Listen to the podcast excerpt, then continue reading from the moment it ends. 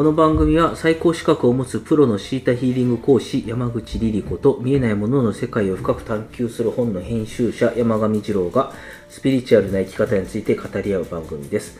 さて、えー今日のテーマはもう一人の私が輝き始めるはい。ということなんですけどこれははい。リーさんの、はい、お題ですけどもなはい。ぜこの話を、うん、えー、としたいと思ったのですか？そうですね。なんかこれやっぱし私の実体験もそうなんですけど、はい、きっと人は2つの仮面のようなものを持っていてうん。例えばすごくハキハキしゃべる私とうん。のんびりしている私とみたいな風に、でこう両方の自分を持っているんだけどうん。どっちかをいつも優先的に使っててはい。それが例えばハキハキしゃべる私だとするじゃないですか。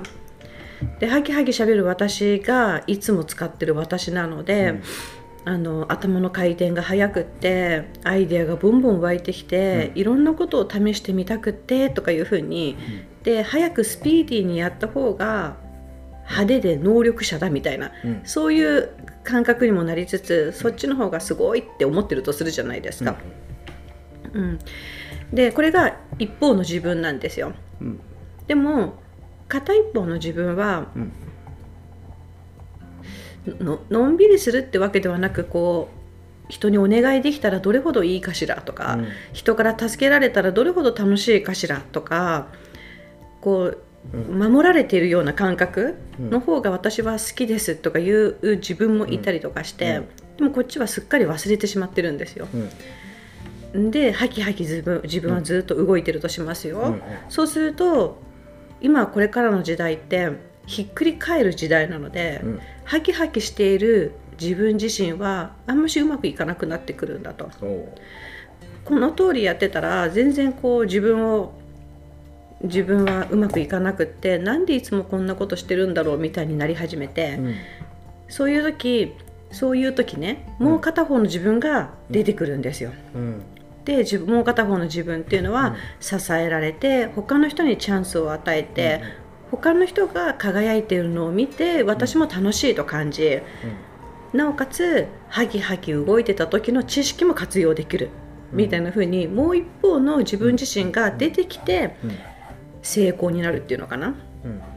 うん、っていう風にもう片方の自分ってすっごい素晴らしいんだけど多くの人私も含めてね、うん。多くの人が隠さなきゃいけない自分と思ってるみたいなの、うんうん。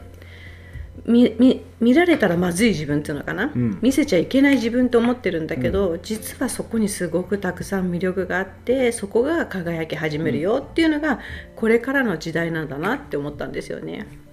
なるほどですね。例えば二郎さんが、うん。二郎さんが何でしょう？二郎さんが誰かを支えるのが得意だとするじゃないですか。うんでなんか自分から率先して何か計画を立てなかったりとか他の人の出方を見るような人だとしますよ。すごいうん。例えばね、そうだとします、うん。僕はこういうもんだと思ったとします、うん。けれどもリーダーな部分が輝き始めるってことですね、うん。自分から率先し自分からアイデアを出し自分からまず始めていく。でみんなおいでよってこうやったらうまくいくよっていうふうに全て自分から始めるリーダーですよね、うん。そっちの方が輝き始めるとか、うん。ここういう感じでうん。人はくるっと回るというか、うん。もう一方の自分自身がどれほど素敵かってことを知っていく時代がこれからなんだなって思ったの。なるほど。それはあれですか、宇宙宇宙からピピッときた感じの？実際に自分自身はセルフワークっていう働きかけをしながら毎日生きるんだけど、結局そうなるからなんですよね。結局そうなる。あ結局、目立つことがなかった部分を引き上げるって感じ、がセルフワークとして、えーするなされることであるということですね。そうそうです自分自身の思考の働きかけっていうのをやるんですけれど、うんうんやってやったら結果を得るわけじゃないですか。はい。そしたらいつもそうやって自分が隠し持ってたものが輝き始めるっていう形に日々日々変わるわけですね。はい、まあ確かに言われてみればっていうか、まあ、シータヒーリングのお思考の解放のやり方で言うとやっぱり今まで、うん、今まではそれでうまくいっていたという考え方うん、が逆にそう。自分に制限をかけてい可能性の制限をかけていた部分に気がついて外していってもう一人っていうか今まで知らなかった自分を覚醒させていくと。そう。うん。むしろ知ってたんだけど、いダメな部分だと思って蓋してたって感じなの、まあ見ないようにしてたというそうそういうの苦手だからとかそういうの私はあのと得意じゃないので、うん。あとは自分に合わないのでとか言って言ってる部分って気がついてはいるじゃないですか、うん。でも気がついてはいるんだけどまだ取り組んではいなくって、うん。っていうのがあるでしょ？そういったものがなんかあれですねちょっと妄想でこう、いやここでこういうことやったら俺も違う一面をみんなに見せられるのになみたいな妄想うん。だけはするんだけどもなんかちょっとやっぱ行動に移せず終わるみたいな。そういうことはもうなくなるってことなんだと思うんですね。多分それで行動に移さなかったりすると苦手苦手なことはやめようっていう決断すると思うの人間って。うんうんうんで苦苦手なことをやめて大好きなことを伸ばそうっていう風な考え方してきたのよ。うん。でも苦手じゃなかったに気づくってことよ。全然苦手じゃなかった。なんならここすごく自分の素敵な一面だったとか、うん。っていう風に変わり始める。うん。うん。でもそれを世界を私だけじゃなくて世界の人がねそういう風になるのを見た時うん。すごい涙が出ましたよ。あそれが見えたんですねそう。が。そうなの。それを感じた時人々が自分を愛し始めるわけですからうんうん。片一方の自分をずっと隠して見えないようにしててそれは向いてないっていうふうに型をつけた部分がうん。実はめちゃくちゃ向いてるんですようん。それはすごい感動でしたねそれを見た時。封印してる部分があるというか。そう。いや気づかないふりしてるっていうの？やり過ごしている、そう。うなんかね封印してる部分って言うって言うけどあるって言うけど封印してる部分なんてないの。お封印なんかできなくって、うん。封印しているっていうことに気づいてるならもう出てきてるのよ。ううん。でもあえてそこを伸ばしちゃいけないと思ってる。うんそれは苦手だから。うん。向いてないから。うん。うん。なんだけど自分に気が付くんですね。それが得意だったんだ。うん。でこれもうすっごい大逆転みたいな話でね、うん。要するにだよ。うん。はちゃめちゃお金持ちの人が、うん。お金をどんどん得るというような形じゃなくって、うん。お金を回すっていううん。他の人に使うとかね、うん、いいことに使うとかいう形になりじゃあ貧乏だった人はお金をもらうっていう形になっていくうんうん。お金をいただくもらえるもらえる自分になっていくっていうそういう逆転でしょ、うんうん。そういう逆転になっていく、うん。うん、っていう風になっていくのを見たんですね。うん。ただ自分の意識の中で逆転しておく必要があるけどね。でもこれはすごい素敵だなって思って。うんで例えばもう負けっぱなしだったスポーツ選手がいるとするでしょ、はい。じゃあ逆にさすごい頑張ったんだけどいつもじゃあドッジボールで負けてしまうとか、うん。でも頑張り続けてドッジボールやってきた。うん。いつだって力の強い人間がドッジボールでは勝ってた。だとするでしょ、うん。そしたら今度力の強いドッジボールの人はなぜか自分が勝つことに興味がなくなりうんなくなったからではないんだけど負けてる人たちがやけに力を持ち始めるってこと、うん。今まで負けっぱなしだった人たちがバンバン勝ち始めるっていうような。しかも今までの訓練が光り始めるってことよ。練習が光り始める。で勝ち続けた人たちは勝ちに興味がなくなり何か上げるってことに興味を持ち始める。っていうふうにうん。こうやって逆転するうんだからこれはね実際私のクライアントさんでん。このセッションをしてうん。逆転したのね。うん。なんでかわかんないけどたくさん勝てるようになった。っていうふうに。それはうんすごい力がある状態で勝ってるのよ。うん。うん、なんか偶然とかじゃなくてね。だからスポーツかなんかですか？そうですそうです、うん。なのでこれはもう逆転を見せてもらったんだけど、うん。やっぱし人は今こうもう一方の自分自身がどれほど素敵かっていうところをうん発見し始めているんだなって思う。うん。うん。それをなんか自己認識としての自分の真逆ということですね。うん、そうだね。うん。そう。でさなんかさ苦手な部分がうん。光り輝くのすごい人は怖がったりするのね。うんだって苦手だったんだもんって。うん。ただそれが得意だったっていうことを発見した時 すごいうん。自分への愛を感じますよ。得意だと発見する。うん。やったら喜んでもらったとかやったら楽しかったとか。なるほどですね。うん。そうか。そういう感じ。うんなるほどですね。いやいや、わかわかりますよ。っていうか、あのちょうど自分の中でこう仕事のこう加藤転換期が来てるなと思うのは、やっぱそこの、なんか裏方で人のためにこうんうん。そうそうう、そう。そいろんなう原稿を書いてきましたけど、もう裏じゃい。ないんだってやつじゃない？もう疲れちゃったんで、やめようと思って、こう、もうちょっと、うん。なんか自分の、がもっと表に出るような文章、うん。まあ文章を書くならそういうのだけを書いていこうかなとかうん。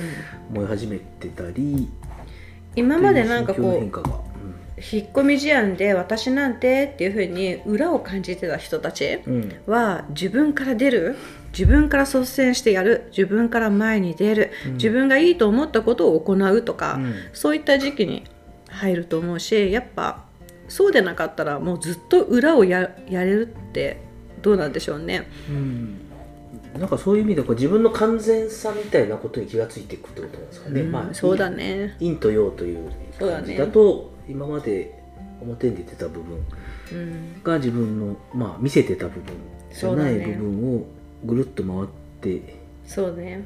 まるっとなるじゃんそう。そう私は Q と完全な Q だったというかね、うん完全体だったということに気がつくという。そうだよ。本当にそうだよ。そういう感じ。なんかそれを見た時すごく嬉しかったですよ。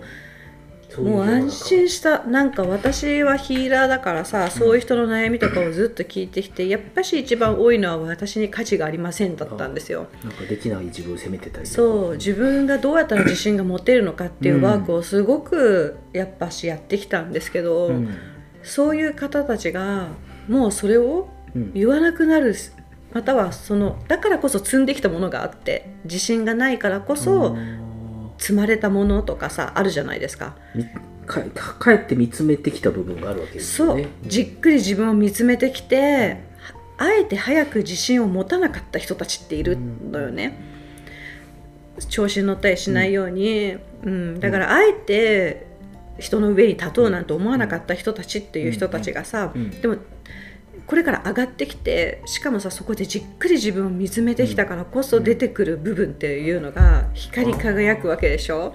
なんかねじっくり溜めてきた。そこう熟成させてきた。うそう。その部分がこれからまるっと出てくると出てきたのを見たんですよね。それはもうすごくなるほど。感それはいきなり熟成してるからいきなりうまくできる部分であったりもするわけですね。うん。そのそうそう。一からじゃなくて、うん。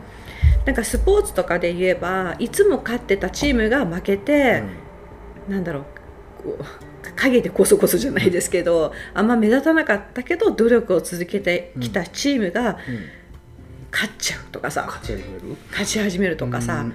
そういうことが世界で頻繁に起きるんじゃないかなってすごく思う。なるほどですね。でないと逆にかわいそうですよ、うん。うん、あの勝ち続ける側が。うん、成長する機会をなくすし、ああなるほどですね。うん、まあねちょっと世の中いろんなもののバランスがねこう変わり始めてるというかひひっくり返り始めてる感じはね、ありますよね確かうにね。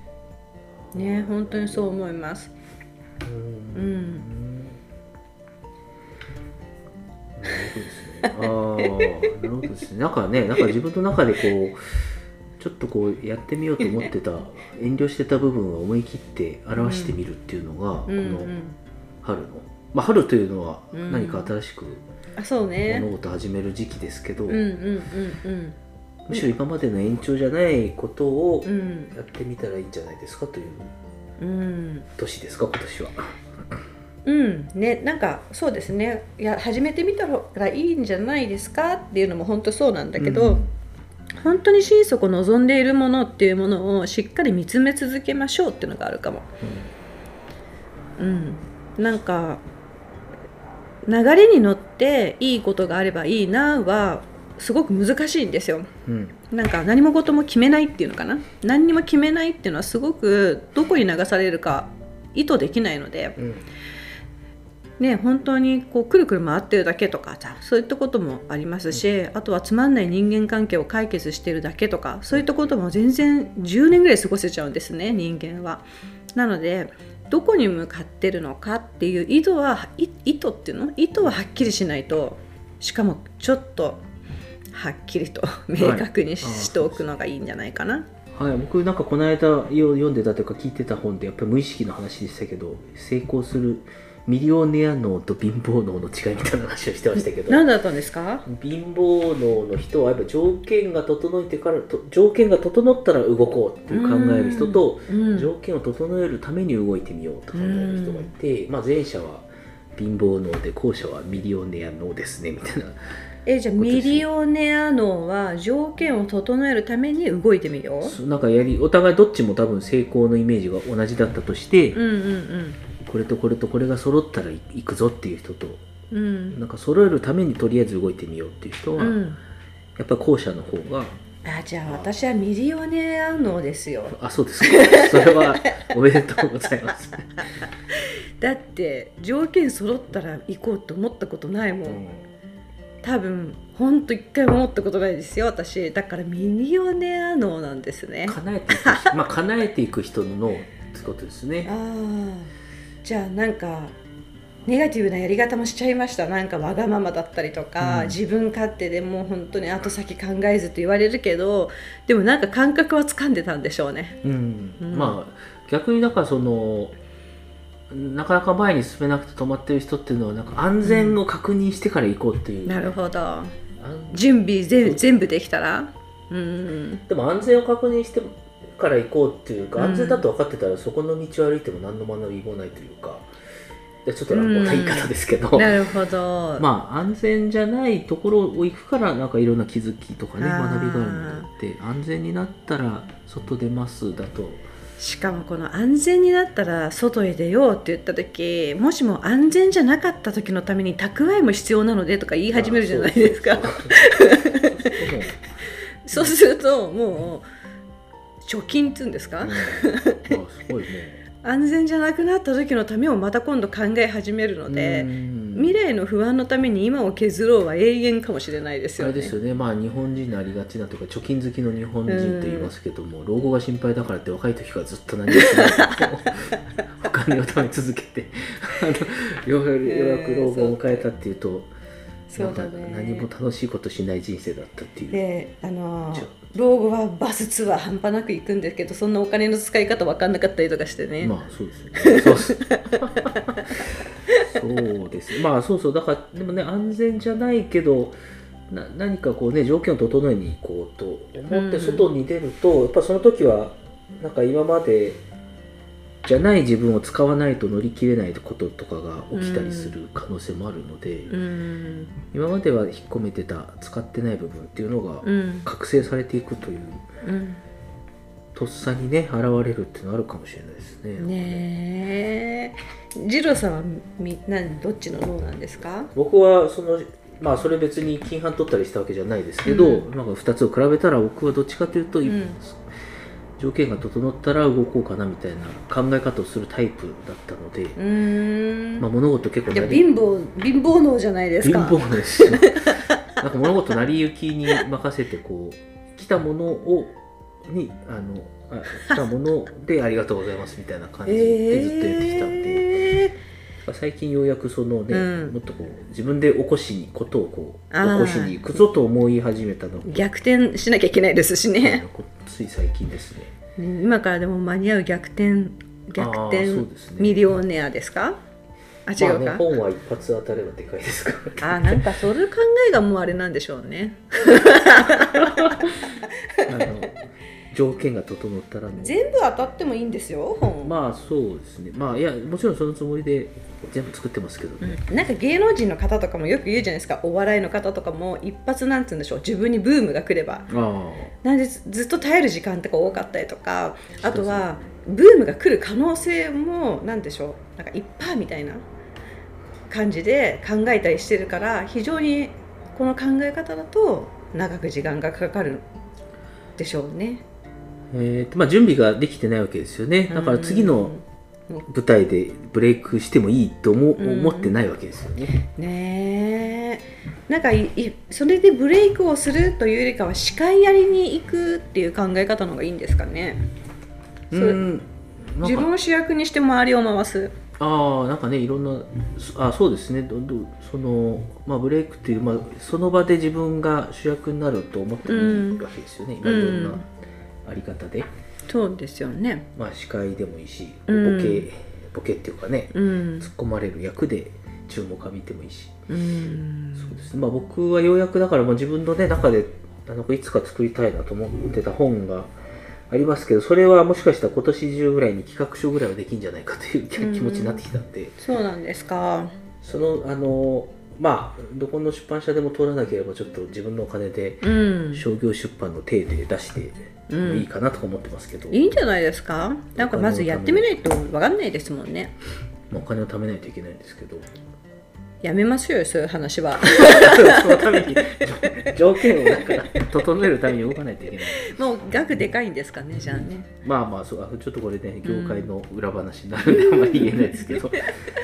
まあまあ。そっかそっか、はい。でもなんか私すごく思うけどまずやってみなければ好きかどうかも分かんないしやったら変えられるじゃないですか。あそうですね。あの、うん。そういうふうに考える人とやっぱり安全を。つまりそのなんかあれうん。あの告白しないと相手が好きかどうか分かんない。告白してみればいいじゃんって人といやちょっと分かんないからやめとくわみたいそう分かんない時代はもうサイレントゾーンですよね。な、うん。ね自分も分かんないし相手も分かんないしなんか気が変わってきちゃいましたみたいのを通り抜けてまた気は上がってきましたとか。そうそう。そうね後悔したくないから告白しますとかいう人結構ね僕の周りにもいい、うん。お多くもないか。まあいるんですだってなんかこのサイレントのゾーンに入るといやもういろいろと大変なんですよ人って、まあいろんなことが余計な余計必要のないことを悶々と考える必要のないことも引き寄せてそれも考える、うん。頭の中はもうそういうネタだらけになっちゃうので。いやちょっとやってみて好きか嫌いかはっきりして好きだったらもう一回やり直してもいいし、うん。うん、立て直してもいいしって。私すごく自分の息子にもそういうしょっちゅう言いますよ。まずやったっていうことがすごいのって、うん結果なんか全然いいんですよ。ってよく言う。いいんですよって。あ れです子供に。なんかねそのまあ変な言い方して教育が邪魔をする部分って結構あると思うんですよね、うんあのなんか先に計算しちゃってやめとくかみたいなね、なるほどね、はい。別にあのらやる前にすごいプレッシャーかけられたとか。ああそうですね。あとまあ成功率とかねあのあー。点数の上下とか。えそんなの考えて始めたことないですよ。なんかああ成功率とか。そういう人の方がそういう人の方がだからうまくいく。成功率とかってね考え考えたら多分低いかも。うんあまあぼ僕も重要な人生の選択では成功率の低い方を選んでますけどね。低いのになぜかやってみた方がいいかなやってみちゃおうかなとかでやってみちゃっていやなんか何をもって成功かわからないが、みたいな感じで続くこっていう。っちの道に進みたいからと思って進みちゃう、うん。僕がフリーになった時はなんかその周りの人は結構すごい心配してたみたいなんだけどそうなんだ。賭けに勝ったもんねって言われたことある。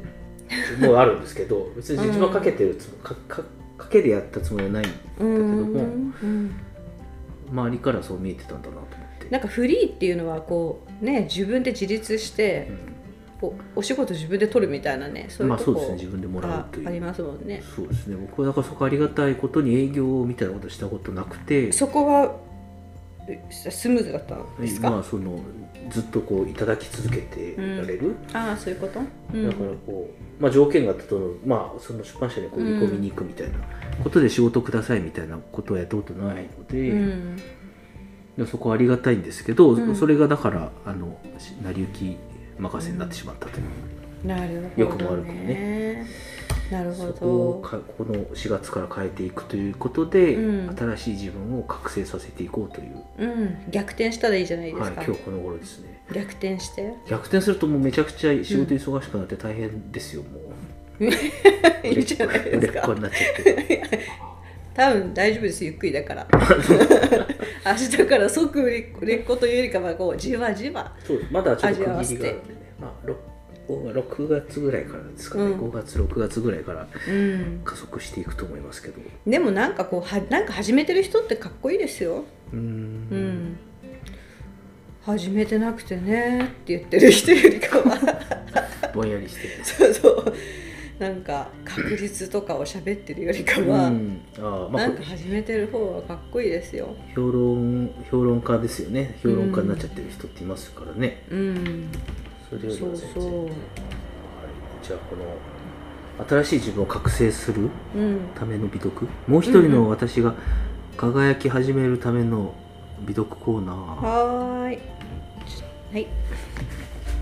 その上のやつでもいいもう一人の私が輝き始めるために持つべく美徳は何ですか？はいそうですね。持つべく美徳は何でしょうか？はい、はい。お願いします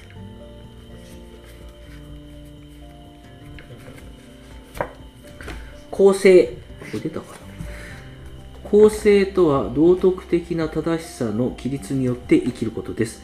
私たちが正しいと知っていることに照らして火の打ちどころのない誠実さを実践することです。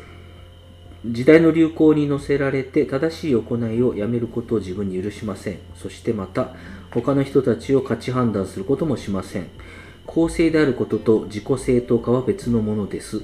道を踏み外してしまったら自分自身を恥ずかしめることはしません。教えに最適な瞬間がやってきた時はその中にある教訓を識別し自分自身に優しく呼びかけて美徳へと引き戻します。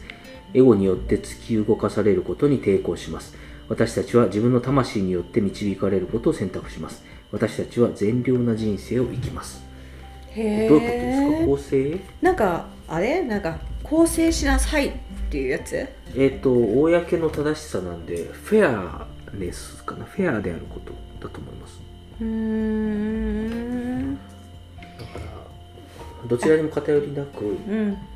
うーなんですか、まあ、間違ったことなんか世の中に流されることなく構成しなさい、公正でいなさい。公正でいなさいとよくほらなんか悪いことして刑務所に捕まったらああ。構成しなさいって言われるじゃん。はいそれではない。そそれではない。あそれではないあのフェアネスジャスティスとか。正し,、まあ、正しさというかそうですね。フェア、フェアなことフェア。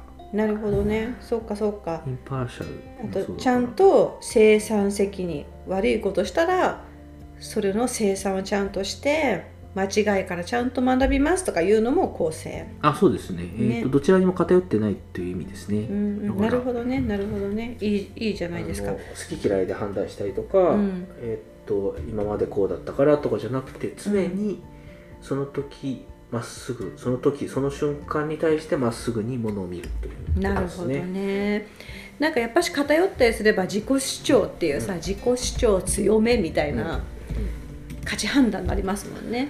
あとはまああの今まで通りっていう判断になりますよね。あのうん。人間はやっぱ惰性で判断しちゃうんでうん。